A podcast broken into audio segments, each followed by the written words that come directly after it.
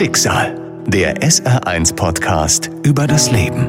Heute. Der erste Tag meines Mutterseins war, also nach der Geburt war das tagelang nicht klar, dass er, ob er überleben wird. Das war, also er hat ja tagelang nicht geatmet selber. Wir wussten ja auch erstmal gar nicht, was überhaupt los ist. Schicksal. Der SR1-Podcast über das Leben. Mit Martin Liss. Ja, das war eigentlich so, so der Moment in meinem Leben, wo ich so alles zusammen hatte, ne? wo ich dachte, oh, jetzt wäre ich richtig glücklich, jetzt ist der Partner da, wir sind dann in der Zeit, als ich schwanger war, in eine tolle große Wohnung gezogen, haben die eingerichtet und also das Nest war gebaut und äh, ich hatte mir dieses Kind lange gewünscht. Das Wunschkind ist endlich unterwegs. Wir schreiben das Jahr 2011. Annemarie ist zu diesem Zeitpunkt 40 Jahre alt. Ihre Schwangerschaft ist deshalb eine sogenannte Risikoschwangerschaft, aber sie verläuft völlig problemlos. Alle Untersuchungen und Tests sagen, prima in Ordnung, das Baby ist kerngesund. Das Kind hat sich toll entwickelt und man merkte auch so schon so im Bauch, das wird ein munteres Kind. Also war auch ganz gesund. Ich war ganz gesund ähm, und mein Motto war so fit zur Geburt. Ich habe mir auch gar keine Gedanken über diese Geburt gemacht. Ich dachte, ja, das wird wehtun, aber so ist das eben. Das erzählen einem alle, aber ich komme da durch und ähm, ja, ich sah diesem Tag mit Freuden entgegen. Es war einfach nur ein ganz glücklicher Moment. Ich werde mein Wunschkind haben und ich wusste, wie es heißen wird und äh, wir haben uns gefreut, so wie sich viele junge Eltern freuen einfach auf ihr, ihr Baby. Ein Junge soll es werden und er soll Emil heißen. Doch der Tag von Emils Geburt verläuft anders als gedacht. Annemarie erhält im Krankenhaus ein Medikament, das die Geburt einleiten soll. Sie bekommt daraufhin einen Wehensturm, also viele heftige Wehen in sehr kurzen Abständen. Und ihr Baby bekommt beim Geburtsvorgang zu wenig Sauerstoff. Nach der Geburt war das tagelang nicht klar, dass er, ob er überleben wird.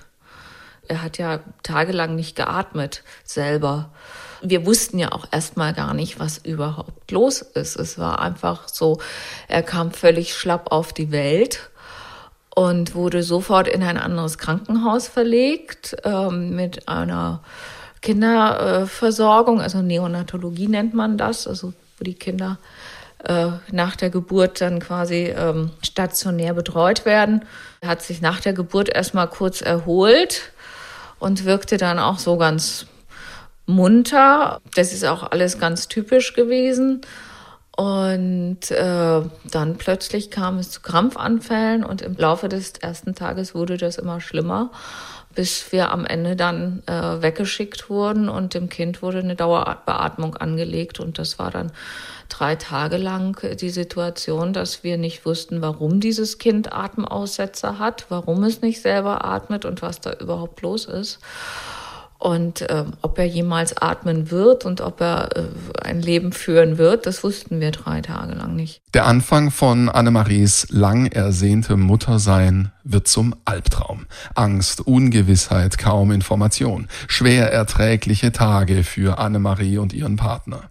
Bis sie schließlich erfahren, dass ihr Sohn überleben wird, aber mit einem schweren Hirnschaden, verursacht durch ein Ödem. Und das bedeutet, Emil wird schwer behindert sein. Und als man mir dann so sagte, ja, das werden große Schäden sein und wir wissen zwar nicht, wie die Beeinträchtigungen aussehen, aber wir gehen davon aus, dass es stärke Beeinträchtigungen sind, da habe ich die aller, aller, aller schlimmsten Bilder vor mir gesehen. Also der ist mir sehr, sehr schwindlig geworden.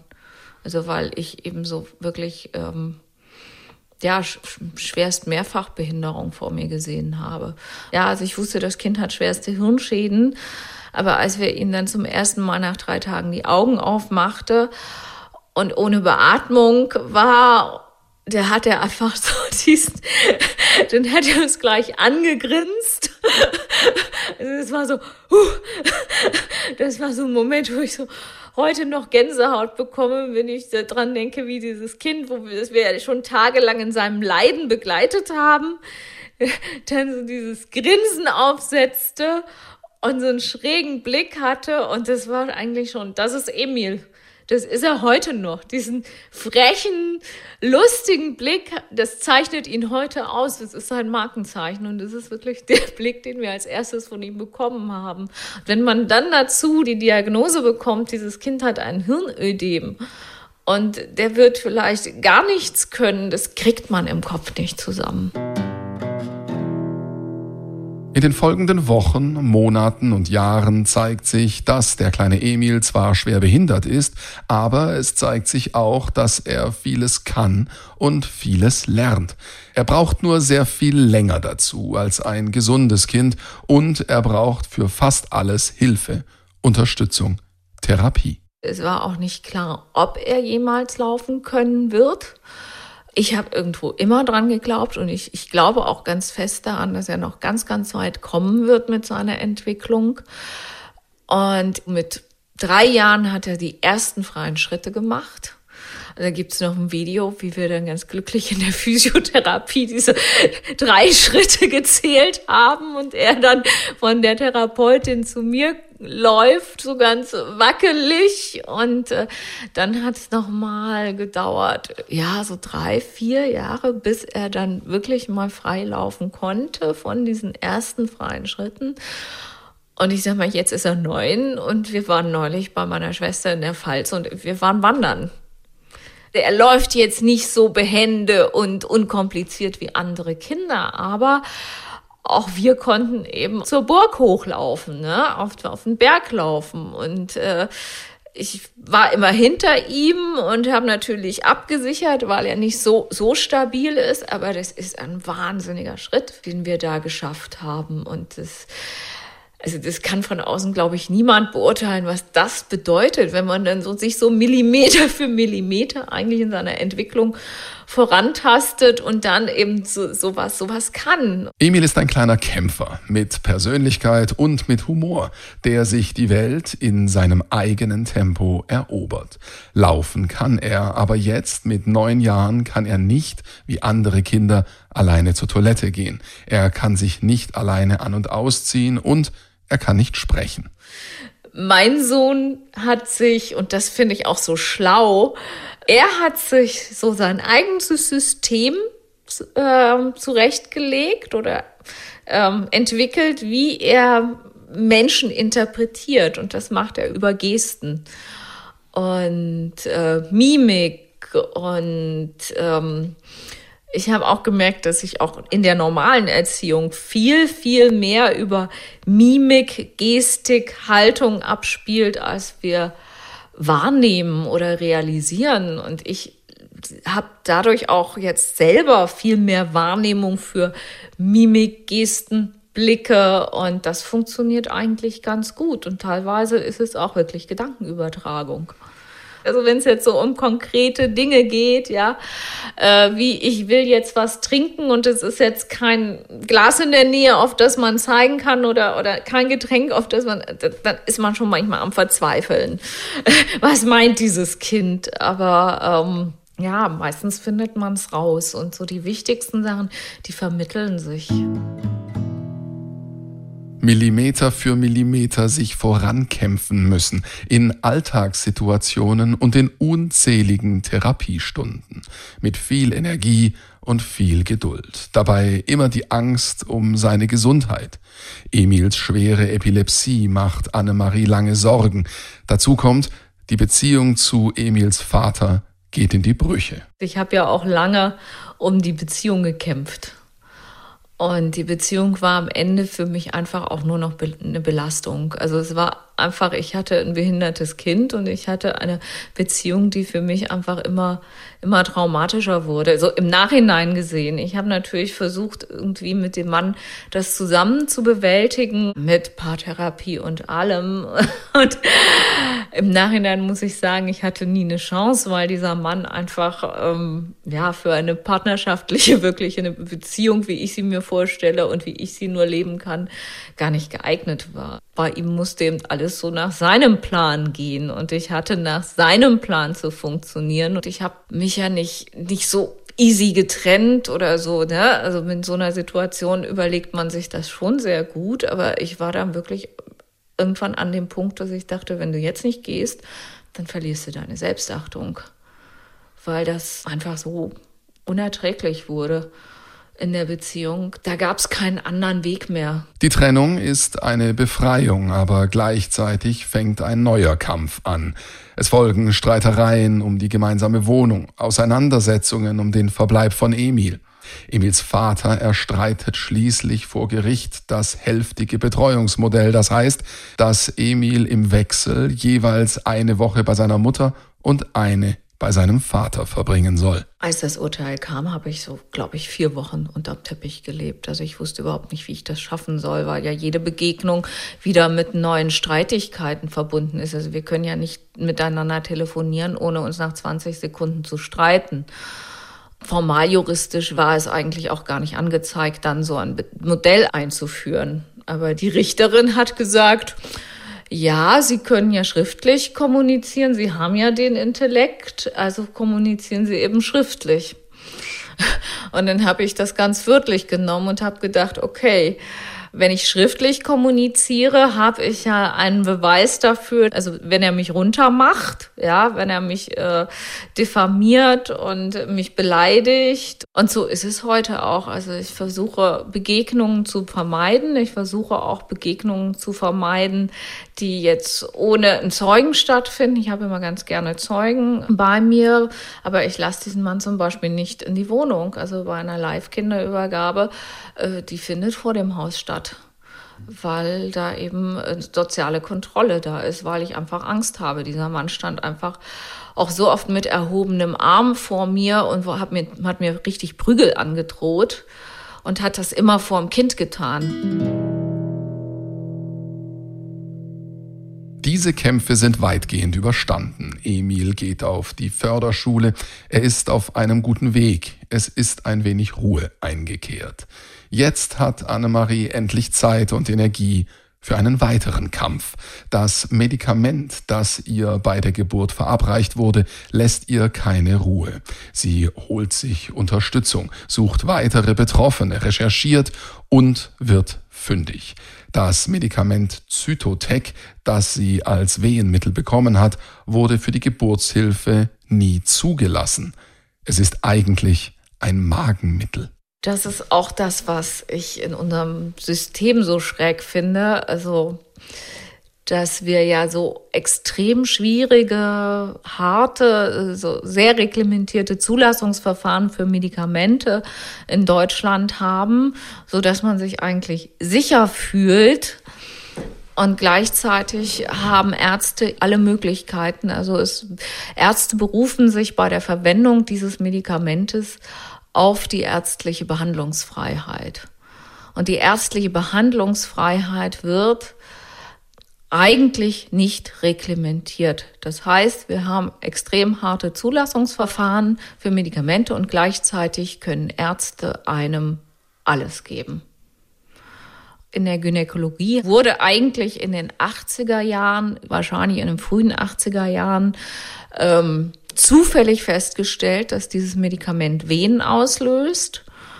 Und dann haben Ärzte angefangen, das zum wirklich für Geburtseinleitungen zu verwenden. Darüber, dass die Tabletten für Geburten keine Zulassung haben oder dass sie schwere Nebenwirkungen verursachen können, wurde Annemarie nicht informiert. Sie findet heraus, dass das Mittel in Krankenhäusern oft überdosiert wird, was unter anderem Wehenstürme verursachen kann.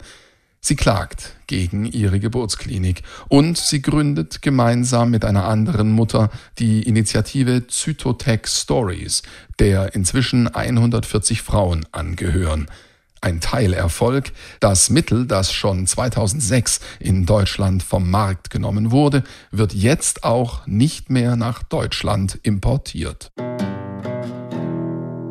Zehn Jahre in Annemaries Leben, die ihr vieles abverlangt haben, aber die ihre Welt und ihr Leben auch reicher gemacht und die ihren Blick verändert haben. Also ich habe jetzt ein ganz anderes Gefühl zu geistig beeinträchtigen. Ich finde das teilweise auch wirklich echt spannend. Mit diesen Menschen in Kontakt zu kommen und zu sehen, was die eigentlich können und wie schlau die auch sind. Ja, indem sie sich auch so Hilfssysteme bauen. Also die sind geistig beeinträchtigt in unserem systematischen Denken. Aber dadurch merke ich aber auch immer, wie begrenzt unsere Systeme sind. Ja, weil wir ja auch nur modellhaft denken. Und in diesen Modellen können geistig behinderte Menschen aus bestimmten Gründen nicht denken. Aber sie haben eben andere Systeme. Und die sind auch ganz spannend. Also ich glaube, ich bin viel, viel offener geworden. Und ich bin auch äh, schlauer geworden, natürlich. Und äh, also meine Welt ist weiter geworden, mein Horizont ist noch mal ein, ein ganzes Stück weiter geworden durch den Umgang mit Behinderung und dadurch, dass wir einfach auch so viel kämpfen müssen und bewältigen müssen, habe ich auch gemerkt, mein Humor ist gewachsen. Also ich war sicher grundsätzlich immer ein Mensch, der viel Humor hatte, aber jetzt brauche ich den so sehr zum Überleben, weil ich habe beschlossen, glücklich zu sein. Und ich merke auch, dass ich stark bin. Das macht mich auch stolz und ich bin auch auf uns beide stolz, äh, dass wir das, glaube ich, ziemlich gut hinkriegen und dass wir auch anderen damit helfen können und äh, immer noch so viel Stärke haben, eben anderen zu, zu zeigen, guck mal, da ist ein Weg. Die Behinderung ist nicht das Ende. Der Weg geht immer weiter und es ist ein anderer Weg, als du dir vorgestellt hast, aber es ist auch ein toller Weg und man kann da sehr viel Freude haben. Also das wird nicht wieder gut. Aber man muss einfach versuchen, die Bereiche zu sehen, die funktionieren und die spannend sind und die für sich entdecken. Also man tritt da so eine Reise an, auf die man natürlich niemals gehen wollte, aber wie bei jeder Reise entdeckt man auch neue Welten und die sind anders, als man sich das vorgestellt hat. Oft tut diese Reise auch weh, wie ein chronischer Schmerz, mit dem man lebt. Und Annemarie kann damit leben, weil sie auf das Gute in ihrem Leben schaut, weil sie stark geworden ist. Weil ich habe es geschafft. Und ich kann anderen Mut machen damit, dass ich es geschafft habe und dass ich trotzdem sagen kann, ich habe ein tolles Leben. Ich habe gemerkt, wie gut mein Freundeskreis ist, dass ich eine Familie habe, die zu mir steht, dass ich Freunde fürs Leben habe und die schon sehr lange habe. Und ich habe auch äh, tolle Kollegen und ich habe Leute kennengelernt, die ich nie kennengelernt hätte. Also ich würde sagen, ja, ich, über die Frau, die ich vorher war, schäme ich mich manchmal ein bisschen schon dass ich da doch sehr eingeschränkt war, weil Behinderung, das ist das, was anderen passiert. Und ich dachte auch, das wird mir nicht passieren. Und das Absurde ist ja, dass ich im vierten Monat, ich war natürlich risikoschwanger und hatte dieses erhöhte Risiko, ein behindertes Kind zu bekommen. Und ich habe ja diese ganzen Tests gemacht, diese ganzen Gentests, ja, um abzuchecken, ähm, ob dieses Kind einen Gendefekt hat. Und ich hätte knallhart abgetrieben, wahrscheinlich, weil ich das mir so gar nicht vorstellen konnte, für mich mit einem behinderten Kind umzugehen, ja. Bei einer Trisomie 21, wo ich heute denke, so what? Das ist ja alles irgendwie gar nicht so schlimm. Ja, und ähm, also ja, ich schäme mich so ein bisschen für die, die ich vorher war weil ich so denke, ja, es, es macht das Leben reicher und es macht das Leben bunter und ja, wir haben ja auch sehr viel Freude mit unseren Kindern. Auch die anderen Mütter, die ich jetzt kennengelernt habe, die haben ja auch sehr viel Freude und wir stehen ja auch voll zu diesen Kindern und es ist gar nicht so schwer, wenn man eine gute Beziehung hat. Das ist einfach so. Ja, er ist jetzt so, wie er ist, aber so wie er ist, ist er richtig und er ist tollste Kind der Welt. Ich habe wie alle anderen Mütter das, das aller super tollste Kind, ja. Und ich bin auch stolz, dass ich auch anderen vermitteln kann, hey, guck mal, das Kind hat eine Beeinträchtigung, aber es ist doch irgendwie glücklich. Schicksal, der SR1 Podcast über das Leben. Alle Folgen in der ARD Audiothek und auf vielen anderen Podcast-Plattformen. Eine Produktion des Saarländischen Rundfunks.